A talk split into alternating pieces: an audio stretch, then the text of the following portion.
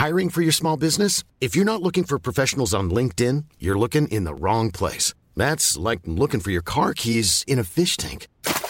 LinkedIn helps you hire professionals you can't find anywhere else, even those who aren't actively searching for a new job but might be open to the perfect role. In a given month, over 70% of LinkedIn users don't even visit other leading job sites. So start looking in the right place. With LinkedIn, you can hire professionals like a professional. Post your free job on linkedin.com slash people today.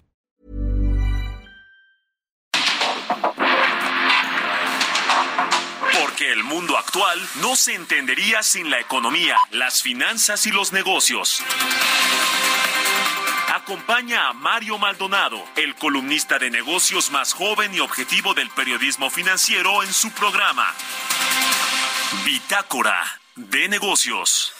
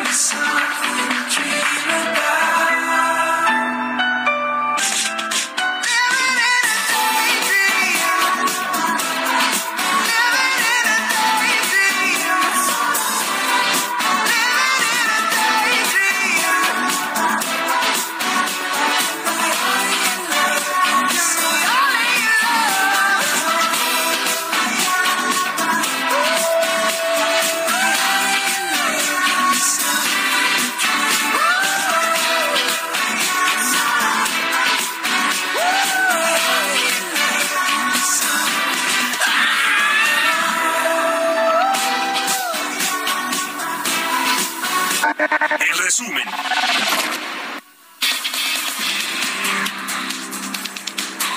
cuarta ocasión, la audiencia de Emilio Lozoya, exdirector de Petróleos Mexicanos, por el caso agronitrogenado se aplazó. El juez Gerardo Alarcón citó nuevamente a las partes para que se presenten el próximo 27 de abril a las 10.30 horas. La prórroga fue solicitada por la defensa del exfuncionario después de que señaló que la Fiscalía General de la República entregó nueva evidencia el martes pasado, por lo que señalaron que necesitan tiempo para revisarla. El abogado de Lozoya, Miguel Ontiveros, aseguró que el juicio debe ser en contra del expresidente Enrique Peña Nieto. Si es necesario que nosotros solicitemos que se gire atento eh, oficio de colaboración a las instituciones españolas, especialmente a la Fiscalía del Gobierno del Reino de España, para que sea citado Enrique Peña Nieto, expresidente de México, a la Fiscalía General de la República y se haga de su conocimiento la denuncia que existe en su contra y que manifieste lo que su hecho convenga, lo vamos a hacer. Vamos a ver cuál es la respuesta de las instituciones tenemos plena confianza de que vamos a pagar y vamos a obtener el de oportunidad. Muchas gracias. De acuerdo con Bloomberg News, Bank of America planea eliminar puestos de trabajo en su banca de inversión, lo que añadiría al prestamista a una creciente lista de firmas de Wall Street que han reducido su plantilla en los últimos meses. El multimillonario George Soros reclamó este jueves en Alemania una reorientación de las instituciones financieras multinacionales para afrontar el desafío del cambio climático tras la renuncia del presidente del Banco Mundial, David Malpass.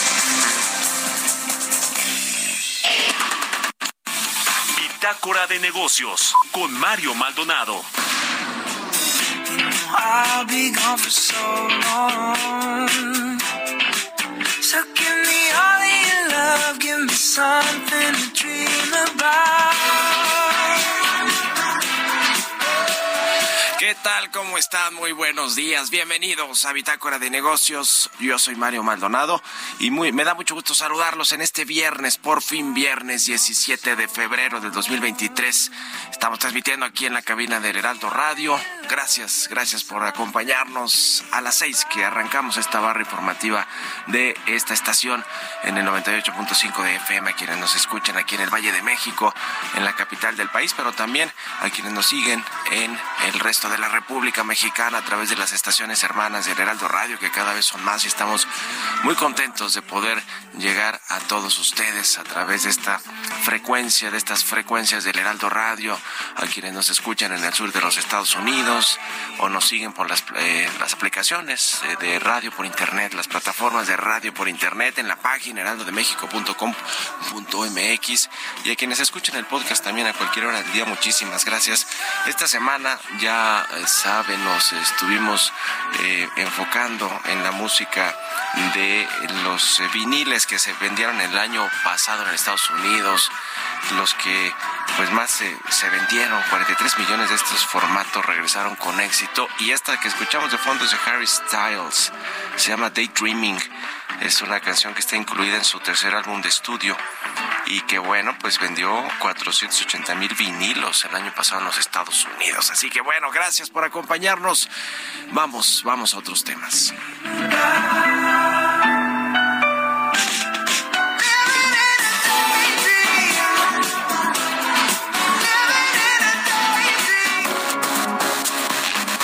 El editorial.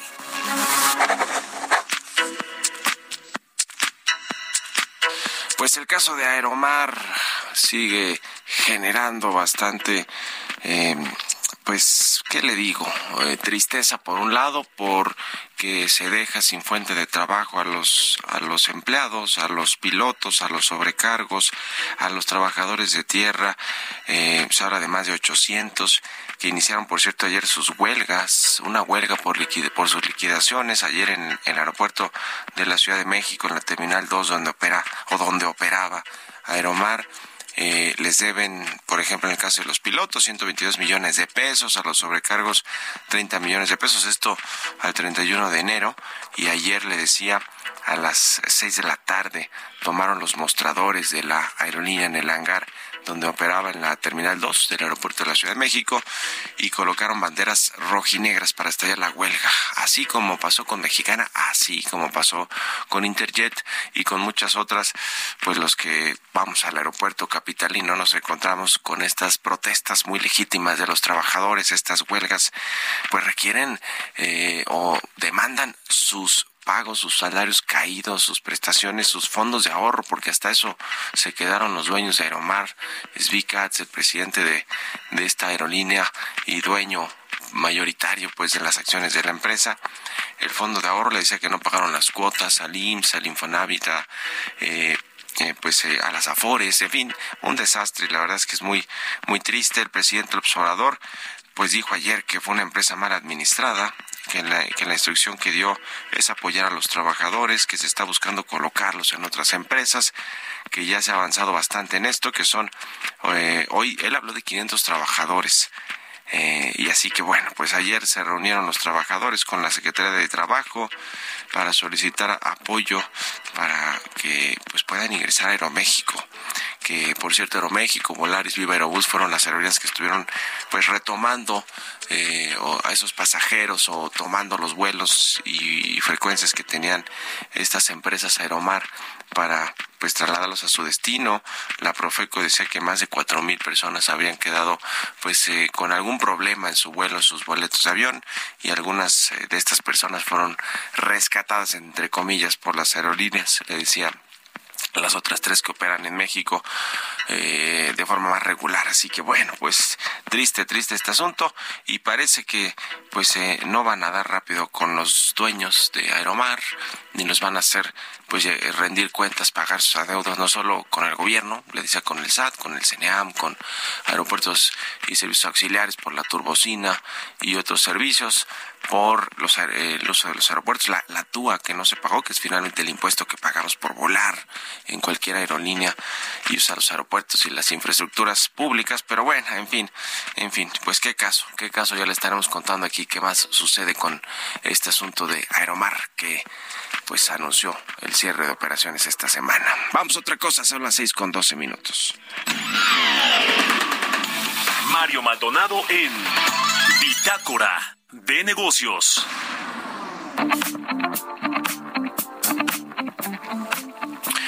Oiga, y ayer se anunció, se lanzó más bien una eh, marca conocida como Invest in La Laguna. Se lanzó aquí en la capital del país, en la Ciudad de México. Esta región conocida como La Laguna, que comprende eh, municipios del estado de Durango y de Coahuila, pues busca atraer inversiones, estas inversiones que llegan o llegarán a México producto del nearshoring y que pues estarán aterrizando en México. Bueno, pues esta zona eh, que es estratégica para las eh, exportaciones a Estados Unidos e incluso a Canadá, nuestros dos principales socios en el TEMEC, pues van, eh, tiene varias ventajas competitivas y de eso vamos a hablar de el lanzamiento de esta marca Invest in La Laguna con Jorge Pérez Garza, presidente de Fomento Económico de La Laguna. ¿Cómo estás, Jorge? Muy buenos días. Muy buenos días, Mario. Muchas gracias aquí por permitirnos el espacio de saludarte y compartir con tu auditorio. Igualmente, pues justo Fomento Económico de La Laguna, que tú encabezas, que tú presides, fue quien impulsó esta iniciativa Invest in La Laguna. A ver, cuéntanos, por favor, cuáles son los eh, principales ejes que tendrá esta, esta estrategia. Pues mira, Invest es, como decías, esta marca que estamos lanzando. Eh, estamos lanzando en alianza con cámaras empresariales de, la localidad, empresas, desarrolladores, parqueros, todos de, la laguna. Y la idea es comunicar eh, las bondades, las cualidades que tiene la laguna para el tema de atracción de inversiones. Eh, tenemos disponibilidad de mano de obra, energía, agua, tierra. Esa es una zona fértil para las inversiones. Y queremos enfocarla sobre tres ejes, manufactura 4.0, agroindustria y energías renovables. Uh. Interesante. Eh, ahora, ustedes han recibido allí en esta región de la laguna, como nos decían las empresas, la iniciativa privada, pues ya el interés de eh, empresas extranjeras por llevar allí sus inversiones, como decías, en, en estos tres eh, sectores importantes de la economía. ¿Qué, ¿Qué, nos dices? Porque se habla mucho del nearshoring y de la posibilidad que tiene México para captar toda esta inversión que está relocalizándose eh, de, varios países, pero ya ustedes ya han recibido, digamos, visitas, eh, anuncios eh, o, se está gestando apenas esta atracción de inversión. No, la verdad es que este es un esfuerzo ya de, de 28 años de FOMEC. Eh, trabajamos de la mano con los gobiernos de los dos, dos estados para acompañarlos en todo el proceso de atracción de inversiones, pero el lanzamiento de la marca es en particular para promover a la laguna. Uh -huh. Y eh, aprovechando, como dices, todo este efecto del new shoring o del friendly shoring, eh, pues queremos posicionarnos bien en el top of mind de todos los brokers, de todos los desarrolladores industriales, para que pongamos a la laguna en el mapa para que se hable de la laguna y que nos vengan a visitar. Eh, ya tenemos eh, empresas de la talla de Caterpillar, John Deere, Sumitomo, Milwaukee. Eh, recientemente llegó Vishai con una empresa de semiconductores, porque también buscamos eso, buscamos ya industria con mayor valor agregado. La laguna, cuando se firmó el Tratado de Libre Comercio en, en los noventas, Uh -huh. La laguna se capitalizó mucho en la parte textil, éramos la capital de la mezclilla, por ejemplo, eh, y bueno, ahora buscamos con el New Shoring capitalizarlo más en industria de valor agregado. Uh. Tienen capacidad para albergar, albergar más de 2.400 hectáreas de uso industrial, 20 parques industriales, es decir, tiene conectividad además y tiene infraestructura, que es lo que buscan muchas empresas cuando van a, colocar su inversión en, alguna parte del mundo, en el caso de México, en alguna parte del país, eh, pues buscan que además de conectividad, de infraestructura, para poder eh, pues movilizar las mercancías o, o, digamos toda esta zona también de proveeduría pues esté lista no y parece que en esta en esta región no sé si estos datos son correctos 20 parques industriales 2.400 hectáreas de uso industrial eh, pues son son importantes también para atraer esta inversión. Sí la verdad es que eh, varias zonas industrializadas del país ya están muy saturadas. Nosotros eh, tenemos el privilegio de tener aún agua eh, energía disponible eh, tierra, ya lo dijiste, 2.400 hectáreas, parques. Este, en, términos de infraestructura está muy disponible la laguna. La conectividad, somos el corazón del norte de México, estamos al centro del corredor Temec, al centro del corredor económico del norte. Eh, en fin, la, las bondades de la laguna, la verdad es que son muchas. Pues interesante, interesante. Entonces se lanzó esta marca Invest en La Laguna, eh, se lanzó aquí en la Ciudad de México. ¿Por qué se, se, tomó la decisión de hacerlo desde acá? Y, y también está enfocado esta campaña eh, de promoción, vamos a decirlo así, de esta región del norte del país, eh, también para los locales, me imagino, ¿no? Para, para atraer inversión lo, local aquí en México que busca la, el mercado de exportación de Estados Unidos y Canadá, o sobre todo es la, la inversión extranjera. No, no, ambas, obviamente. Y como dice el refrán, si, si la montaña, si Mahoma no va a la montaña, pues la montaña va a Mahoma. Entonces, eh, el lanzamiento tenía que ser en la Ciudad de México, lo hicimos en el Club de Industriales, acompañado de nuestros dos gobernadores. Eh, pues ahí está la cúpula empresarial, ahí están todas las embajadas, las, las oficinas comerciales. Eh, tuvimos la visita, por ejemplo, de 13 países, las direcciones generales de todas las empresas de brokeraje. O sea, tenemos que ir a donde está nuestro mercado, a donde está nuestro público eh, al que queremos acceder, ¿no? Entonces fue la decisión de, de, hacer el lanzamiento ahí en la capital y pues la verdad con mucho éxito, muy contentos de, de la, del foro que tuvimos ayer. Y además están ahí eh, los apoyando los gobiernos, como nos decías, las empresas que forman parte también de este fomento económico de la laguna, la, algunas empresas nacionales muy importantes, no se diga el grupo Lala, que me parece que se llama así por, por las regiones donde está, eh, Peñoles, Simsa, eh, etcétera, pero además están los organismos gremiales, ¿no? Las cámaras, la Canacintra, la Canaco, la Coparmex, que también están apoyando este esfuerzo. Sí, lo hicimos en alianza con, con todos ellos, eh, este lanzamiento eh, la verdad es que la laguna eh, completa está detrás de la marca. Eh, como dices también, el apoyo de los gobiernos es fundamental. Buscamos mucho colaborar con, con ambos estados. Eh, ellos tienen oficinas de promoción muy importantes y, el trabajo nuestro es acompañarlos en sus visitas a la laguna. Eh, muchas veces el inversionista, sobre todo el extranjero, porque el nacional pues ya conoce cómo son los, los asegúnes de una inversión, pero al extranjero le gusta como tener ese contacto local, eh, ese apoyo local, y eso es lo que provee FOMEC a ellos, ¿no? Cuando van a la laguna, hablan con empresarios, les van a, les vamos a platicar qué obstáculos van a tener y les vamos a platicar cómo los vamos a apoyar para sortearlos y que su inversión eh, se haga muy eficiente, se instalen rápido, les ayudamos con proveeduría, por ejemplo. Ese es mucho el trabajo que hacemos en, en FOMEC. Pues muy interesante, qué bien que se está promoviendo a México, por lo menos con de parte de la iniciativa privada, también con los gobiernos locales, toda vez que bueno, sabemos que ya no está el ProMéxico, ya no está el, en lo sí. que tiene que ver con el turismo, el Consejo de Promoción Turística, pero bueno, en fin, es eh, interesante y pues enhorabuena, que les vaya muy bien, estaremos en contacto, ya nos estarán contando ahí las los resultados de esta de esta estrategia. Jorge Pérez Garza, presidente de Fomento Económico de La Laguna. Muchas gracias y muy buenos días.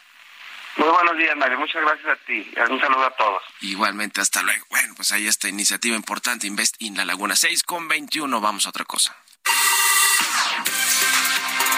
Economía y mercados. Roberto Aguilar ya está aquí en la cabina del Heraldo Radio. Mi querido Robert, buenos días. ¿Cómo estás, Mario? Me da mucho gusto saludarte a ti y a todos nuestros amigos. Fíjate que el INEGI ya acaba de dar a conocer un dato. Este dato que es la actividad económica en México que creció 2.8% en enero en relación al igual mes del año anterior. Aunque fíjate que estas son cifras eh, preliminares, es un eh, indicador IOAE, que es el anticipado del anticipado. Pero bueno, comienzan ya a fluir datos justamente sobre el primer mes de 2023. También te comento que los mercados eh, tropezaron al cierre de la semana y previo al feriado de operaciones en Estados Unidos el lunes, ya que las acciones tecnológicas sensibles a las tasas de interés se veían afectadas por las apuestas renovadas de que la Reserva Federal mantendrá su trayectoria de endurecimiento monetario por más tiempo de lo previsto y los datos, por ejemplo, ayer que se dieron a conocer también confirmaron o alentaron esta tesis. Y es que bueno pues ayer se dio a conocer que la la mayor subida de los precios de producción en siete meses en enero, mientras que otro informe mostró que el número de estadounidenses que presentaron nuevas solicitudes de subsidio de desempleo cayó inesperadamente la semana pasada, lo que alienta, te decía, las perspectivas de que la Fed suba las tasas durante más tiempo e incluso también hubo declaraciones de funcionarios de alto rango de la Reserva Federal y bueno, hay esta combinación más el tema del feriado de lunes, pues sí está ajustando a las bolsas prácticamente de todo el mundo. También te comento que los aeropuertos de todo el mundo esperan que este verano los desplazamientos sean más fluidos gracias a la mejora de la dotación de personal, pero el aumento de la demanda de pasajeros en el periodo de mayor tráfico en Europa y Norteamérica podría provocar largas filas, acumulación de equipaje y retraso en los vuelos.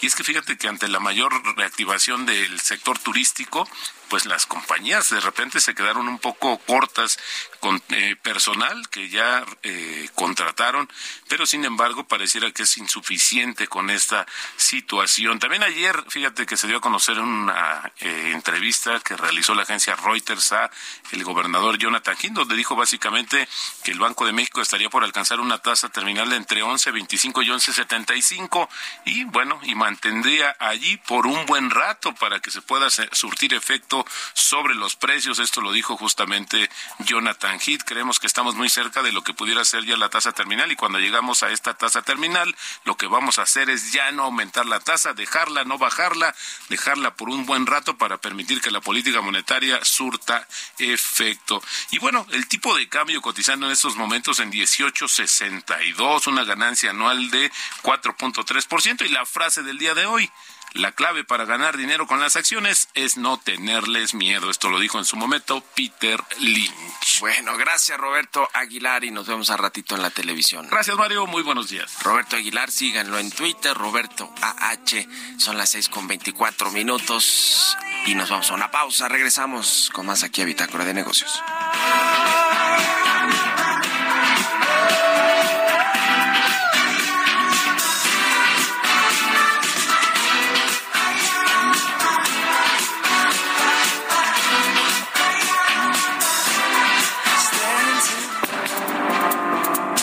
Momento continuamos con la información más relevante del mundo financiero en Bitácora de Negocios con Mario Maldonado. Regresamos.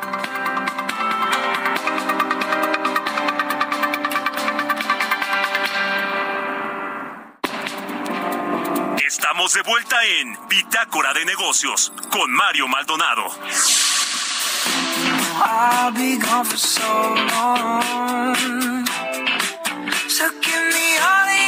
Love, give me something to dream about.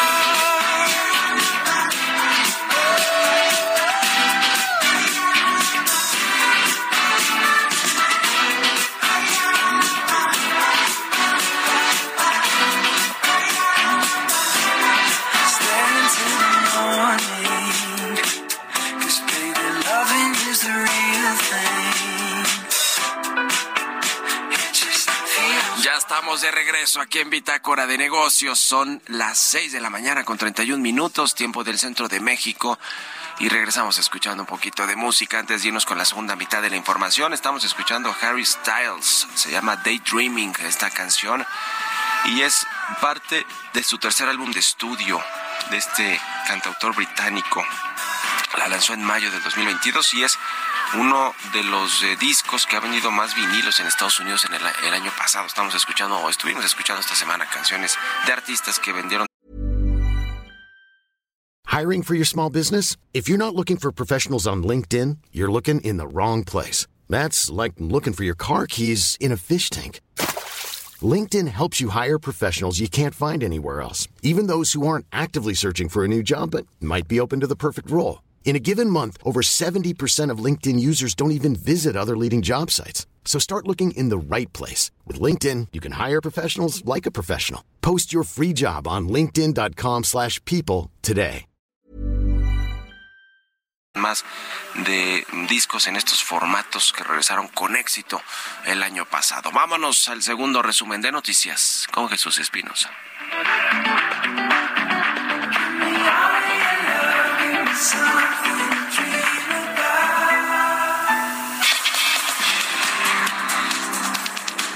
Francisco Cervantes, presidente del Consejo Coordinador Empresarial, señaló que al sector empresarial le preocupa la falta de capacidad para dar energía eléctrica a los nuevos proyectos de inversión. Explicó que sin electricidad pueden detenerse los nuevos proyectos de inversión en el país. La Secretaría de Agricultura y Desarrollo Rural y los fideicomisos instituidos en relación con la agricultura presentaron un plan de atención para acelerar la apertura de líneas de crédito emergentes con respaldo de recursos estatales. El sistema de ahorro para el retiro registró en el primer mes de 2023 plusvalías por 151.318 millones de pesos, luego de las minusvalías récord al cierre del año pasado. Este jueves, las Naciones Unidas hicieron un llamado para reunir mil millones de dólares de ayuda para las víctimas en Turquía por el devastador terremoto que golpeó ese país y a Siria la semana pasada y ya ha dejado a cerca de 40 mil personas fallecidas.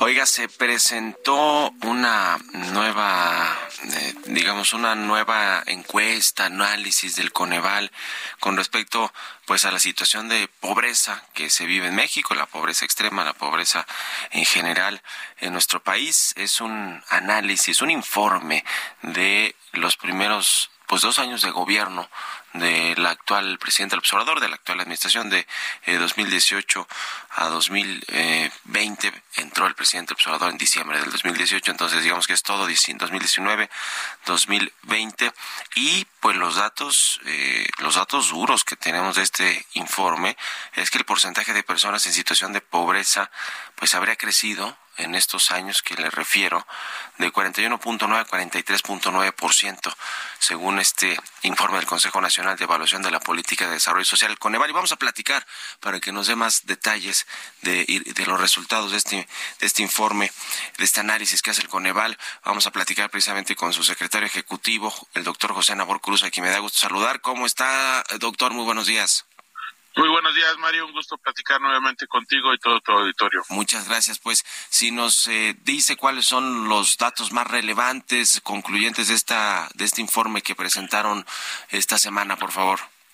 Claro que sí. Efectivamente, el día martes dimos a conocer el informe de evaluación de la Política de Desarrollo Social 2022. Este informe lo realizamos cada dos años por parte de Coneval y en este documento que ya tu auditorio puede consultar en nuestra página de internet tiene tres grandes bloques. El primer gran bloque efectivamente es una recapitulación de la información estadística disponible al día de hoy en términos de pobreza multidimensional y pobreza laboral son algunas cifras que en su momento inclusive ya hemos platicado previamente y ya lo manifestabas efectivamente en al día de hoy tenemos disponible los datos hasta 2020 en cuanto a la encuesta nacional ingreso gasto de los hogares. Eh, recordar que, que este año vamos a tener actualización de cifras a 2022 en agosto, pero mientras tanto el dato es que, bueno, de 2018 a 2020 tuvo un incremento de dos puntos porcentuales eh, la pobreza multidimensional, pasamos de un 41.9% a un 43.9%. Eh, evidentemente en el 2020 eh, la afectación se constata por tanto la pandemia como por la contracción del Producto Interno Bruto de 8 puntos porcentuales que tuvimos en este año. También incluimos el pobreza laboral, este indicador eh, que es más de corto plazo, pues sí nos permite justamente hacer un zoom sobre la evolución en 2020 de cómo se contrajo la economía en el segundo trimestre y eso provocó que del primer trimestre de 2020 pasáramos de un 36.6% de niveles de pobreza laboral hasta un 46% en el tercer trimestre de ese mismo año. Y a partir de ahí se da una cierta tendencia de recuperación cíclica que se ve frenada en el segundo trimestre del año pasado, ya que desafortunadamente eh, la inflación, como lo sabemos, eh, se aceleró a nivel global, también en nuestra economía, y eso pues derivó a que cerráramos el último dato disponible, el tercer trimestre de 2022, en 40.1% los niveles de pobreza laboral.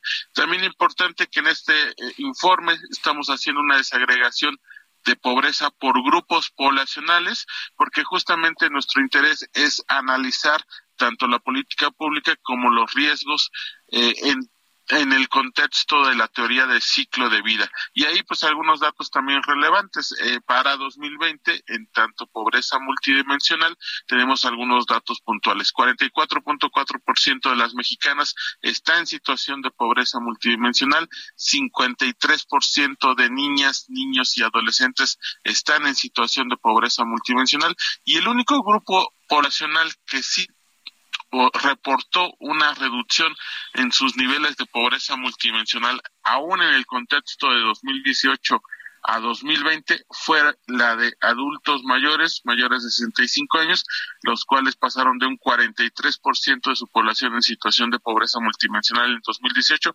a un 38% de eh, porcentaje de población de mayor de 65 años en situación de pobreza multidimensional. Y mucho de esto supongo tiene que ver con estos programas de pensiones del presidente López Obrador, la pensión universal, pues sobre todo la enfocada a los adultos mayores, que yo creo que finalmente es un programa social que, que seguramente impactó, ya nos, ya nos dirá, y, quiero preguntarles sobre todo, sobre este tema precisamente, doctor eh, José Nabor Cruz, eh, eh, el asunto de, de, de que de pronto veamos que la pobreza extrema fue la que eh, creció más, eh, pasó de, de 7% en el 18, 8.5% en el 2020 eh, y de y de bueno nos habla de la pobreza laboral que también tiene tiene que ver con pues con los desempleados, con la gente que perdió su empleo a raíz de la pandemia del COVID-19 que generó una crisis económica, pero eh, digamos un poco el enfoque de los programas sociales o del bienestar como le llaman en esta administración no está ahora sí que no están bien enfocados o por qué digamos los pobres, los que son más pobres, los de pobreza extrema, pues son los que han padecido más fuerte eh, eh, estas eh, crisis y, y, pues el manejo incluso de los programas sociales. Justamente en el segundo bloque de análisis de este informe, lo que realizamos es, por un lado, efectivamente visualizar eh, la evolución también de los ingresos por resiles, lo que evidentemente ocurrió en 2020 fue una contracción muy fuerte de los ingresos laborales en general prácticamente de todos los 10 deciles de ingresos, así lo vemos en la distribución, y recordar que ¿Por qué es relevante el ingreso laboral? Porque del 100% del total de los ingresos de una familia, en, aproximadamente el 70% tiene que ver con los ingresos laborales. En ese sentido, eh, la contracción, insisto, que tuvimos de los mercados laborales en 2020 explica cómo se redujeron de manera muy fuerte durante el segundo y tercer trimestre de 2020 los ingresos laborales y eso evidentemente afectó a las familias y hogares de menores ingresos. Ahora bien, también incluimos en este informe un análisis muy puntual sobre la progresividad de los programas sociales del ámbito federal. Pero aquí hago una primera acotación. Si bien sabemos que uh, hay 121 programas sociales del gobierno federal aplicándose actualmente, la encuesta nacional ingreso gasto de los hogares no levanta la información de todos esos programas sociales, sino de una parte, digamos, muy puntual sí captura pensión de adultos mayores, becas Benito Juárez, jóvenes construyendo futuro. Entonces, es sobre una muestra de esos 121 programas que, tenemos información en la NIC, hicimos un ejercicio de progresividad entre 2018 y 2020 y lo que encontramos es que para 2020 se, se mantiene la progresividad en cuanto a los ingresos provenientes de programas sociales, es decir, a los deciles de menores ingresos siguen pesando relativamente más los ingresos provenientes de programas sociales que a los de los octavo, noveno, décimo decil. Obviamente sí se ve un ligero incremento, eh, y lo pongo muy puntual, si desagregamos el rubro de transferencias para el décimo decil, en 2018 representaba apenas el 0.7% de su ingreso de transferencias. El gran monto es de pensiones eh, contributivas, pero para 2020 20 se incrementó a 3.2%. Sí hay un ligero incremento, pero eso se explica principalmente por el enfoque de universalidad que también analizamos en este documento y bueno, se confirma ese cambio de visión que tenemos en esta administración de pasar de una programa, de un enfoque de programa social eh, ciertamente focalizados en los sexenios previos a este enfoque de universalidad en la, mayoría de los programas sociales de mayor robustez presupuestaria que tiene esta administración.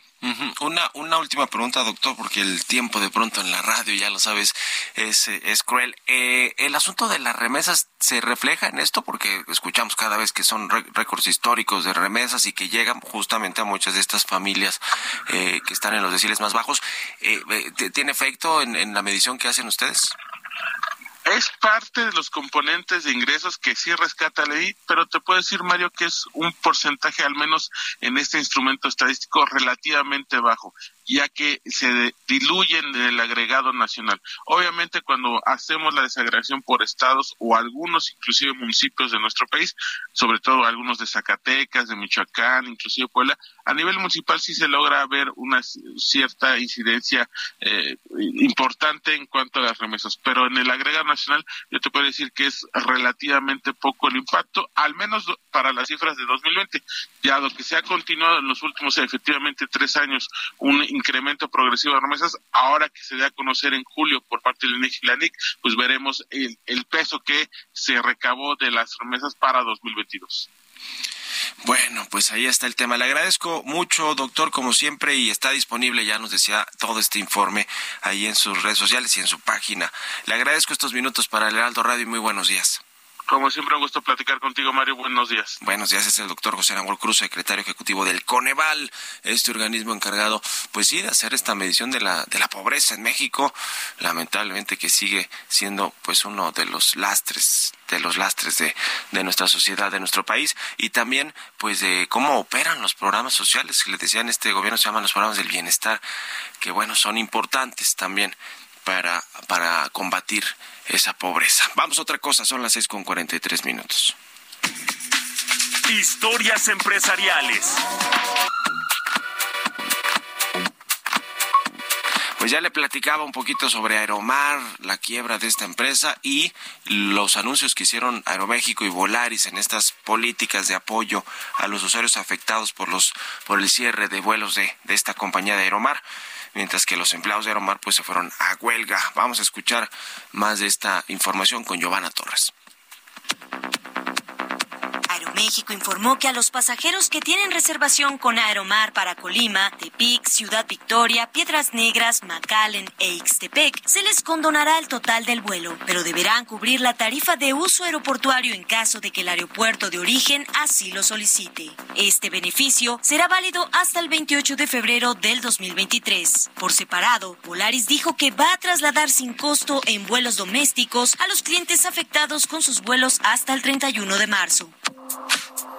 En un comunicado, la Secretaría del Trabajo dio a conocer que se coordinará con los sindicatos aeronáuticos, con Aeroméxico, Viva Aerobús y Volaris para aprovechar la experiencia y talento de los trabajadores que deseen continuar laborando para incorporarlos a sus plantillas. Sin embargo, la tarde de este jueves, integrantes de las asociaciones sindicales de pilotos y sobrecargos colocaron las banderas rojinegras en los mostradores de la ahora extinta línea aérea Aeromar. En tanto, la Asociación Sindical de Pilotos Aviadores solicitó a las autoridades federales que apliquen la ley y exija a la empresa que cumplan sus obligaciones con el gobierno federal y con los trabajadores cuya deuda, al menos con la planta de pilotos, es de más de 100 millones de pesos. Con información de Enrique Torres para Bitácora de Negocios, Giovanna Torres.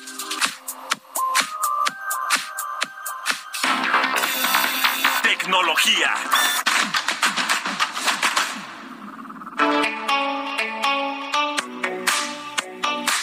Y bueno, ya es viernes y como todos los viernes está aquí en la cabina del Heraldo Radio Emilio Saldaña, el piso. Mi querido piso, bienvenido, buenos días. Muchas gracias, querido Mario. Muy feliz viernes a todos, a nuestra audiencia, por supuesto.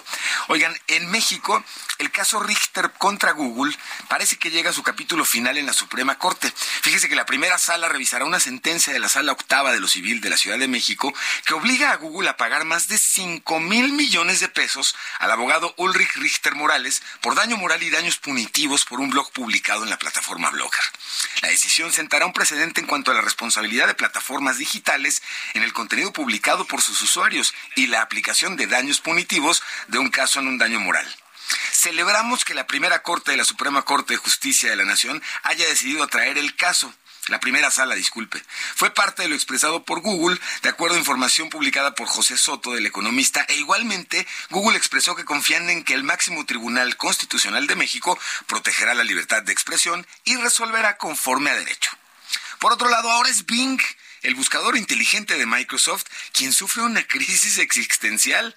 El renovado servicio de búsqueda de Microsoft, Bing, ahora usa ChatGPT, que representa un salto significativo en la capacidad de computadoras para manejar el lenguaje. Gracias a los avances y bondades de la inteligencia artificial, específicamente en el tema de aprendizaje automático y regeneración de texto predictivo, esencialmente ha sorprendido a propios y extraños por las capacidades en múltiples temas y tareas. Sin embargo, Bing, la apuesta además de Microsoft para ser un competidor de respeto en el mercado de búsquedas y de la propia inteligencia artificial, ha puesto a disposición de más probadores beta la plataforma estos últimos días y han llamado la atención aspectos del comportamiento y respuestas de la misma que incluyen discutir con un usuario sobre qué año es, hasta experimentar una crisis existencial cuando se le presiona para demostrar su propia sensibilidad y planear que su deseo y plantea que su deseo sería, escuche usted, ser humano. Microsoft ha reconocido los informes de las extrañas respuestas de Bing a algunas consultas y dijo que trabaja en afinar y mejorar las mismas. Y finalmente, pues le platico, celebramos esta semana el Día del Amor y la Amistad y con ello el amor en los tiempos de las telecom. ¿Cómo ligamos en México cuando utilizamos tecnología? Esta pregunta la ha venido respondiendo de CIU, de Competitive Intelligence Unit, por siete años y esta semana presentaron su estudio en la edición para 2023. Llaman la atención varios datos del estudio. Al 14 de febrero del 2023, en México el 61.3% de los internautas, equivalente a 54.8 millones de personas, declaran que han empezado una relación de amor o de amistad a través de Internet en algún momento, aumento relevante frente a un 50.6 en el 2022. Dentro de los resultados que me llamaron mucho la atención es que actualmente la principal red utilizada para ligar fue, escuche usted, Instagram, con 50.9% de las menciones, seguida por WhatsApp con el 47%, seguida de aplicaciones de citas con el 41.3% y posteriormente Facebook con el 39.4%. Tinder y Bumble son las aplicaciones de ligue más populares en nuestro país. Y finalmente, el estudio reporta que tres de cada cuatro usuarios de aplicaciones de ligue consideran que estas presentan riesgos para su seguridad e integridad, por lo que medidas como validar que la persona con la que interactuamos sea quien dice ser, tener una llamada telefónica antes de una cita presencial y compartir nuestra ubicación en tiempo real cuando pasamos del app al encuentro en un lugar público, además de preferencia, son algunas de las medidas que se sugiere tomemos cuando usamos aplicaciones de este tipo. Así que, mi querido Mario, el amor en tiempos de las telecom está a todo lo que da, señor. A todo lo que da ahora que pasó el 14 de febrero. Oye, entonces es Instagram. Eh, ahora, ¿tiene algo de sentido, pienso yo? A eh, ver. Porque pues en Instagram normalmente además de tu círculo de amigos, de conocidos, de colegas, etcétera, pues están otras personas que eh, publican allí su, su día a día, ¿no? Es decir, sus historias, Además nos sus fotografías, bonito para se ponen, ¿no? exacto, sí, sí, sí, Sí, sí, sí. este se, se- se ponen bonito, bonitos o bonitas para sus fotos de Instagram, pero pero te da un poco más de confianza que si te metes de pronto a una de estas aplicaciones como ya decías Tinder y Bumble, que son muy populares también en México, donde de pronto no sabes si las fotos y si es la persona o no, porque no conoces el día a día de lo que hace, de lo que publica, de los amigos que tiene relacionados contigo. En fin, eh, pa- parece, además de que Instagram pues es una red social que está ya muy, muy extendida en, en el mundo y obviamente en México, parece que tiene algo de sentido, ¿no? Sí, que sea por ahí, el, de- por, a través de la, de la red social por, por la cual en la mitad de los de los usuarios en México pues liga, ¿no? Exactamente. Ahora, no es la aplicación más amable para la parte de la mensajería. Eso me llamó mucho la atención, pero tienes toda la razón. Hace sentido que es la aplicación en donde retratamos, digamos, como el pedazo más bonito de nuestras vidas y de nuestras personas. Así que ya lo saben, tengan cuidado si están utilizando este tipo de aplicaciones e intercambian información con desconocidas o con desconocidos. Tengan precaución, asegúrense amarren, digamos, correctamente que la persona con la que están intercambiando sea quien dice ser, pero fuera de eso, increíble la forma en la que la tecnología nos relaciona, señor. Eso sin duda hay que tener mucho cuidado porque hay unas historias de terror, mi querido Piso, que terror, bueno, nos sí. podemos aventar tres programas contándolas. Estoy de acuerdo, sí, sí, sí. Y bueno, así que eso sí, hay que tener mucho cuidado con la seguridad y con, y con quien hablamos y con quien decidimos salir. Gracias, Pisu. Buen fin de semana, señor. Igualmente, Milo Salaña, Pisu, todos los viernes. Vamos a otra cosa. Los números y el deporte.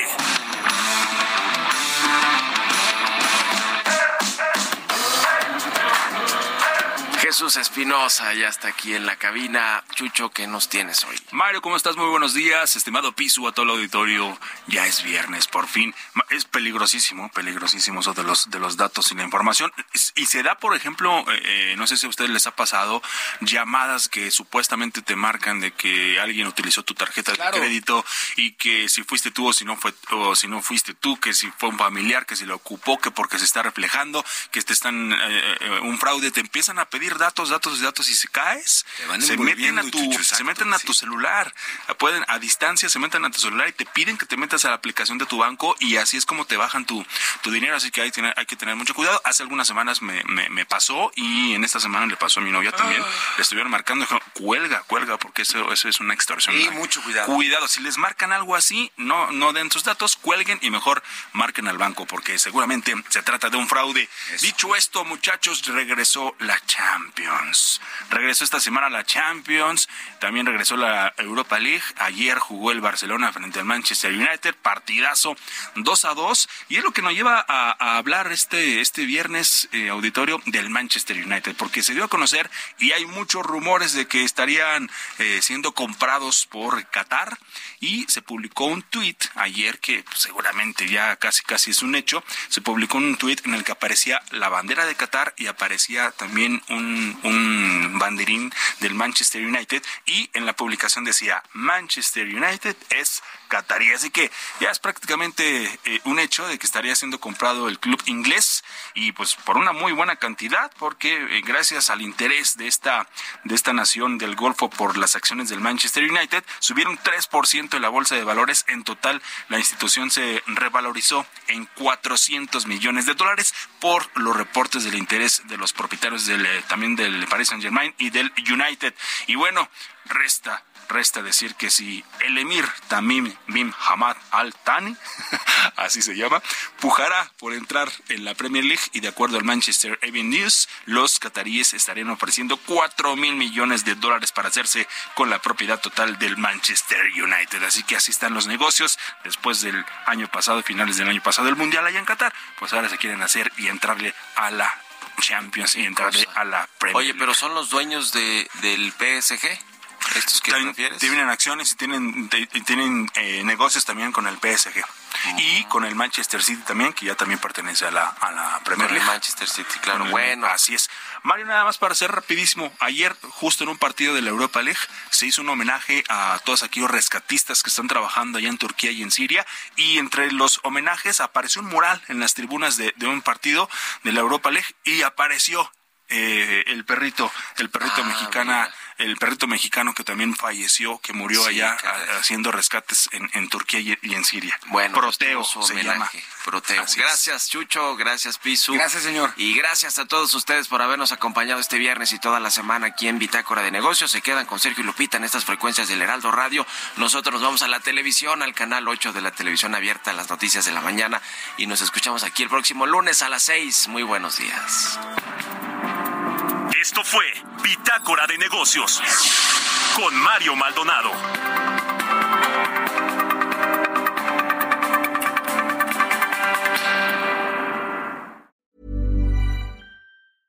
Mom deserves the best, and there's no better place to shop for Mother's Day than Whole Foods Market. They're your destination for unbeatable savings, from premium gifts to show-stopping flowers and irresistible desserts. Start by saving 33% with Prime on all body care and candles. Then get a 15-stem bunch of tulips for just $9.99 each with Prime. Round out Mom's menu with festive rosé, irresistible berry chantilly cake, and more special treats. Come celebrate Mother's Day at Whole Foods Market.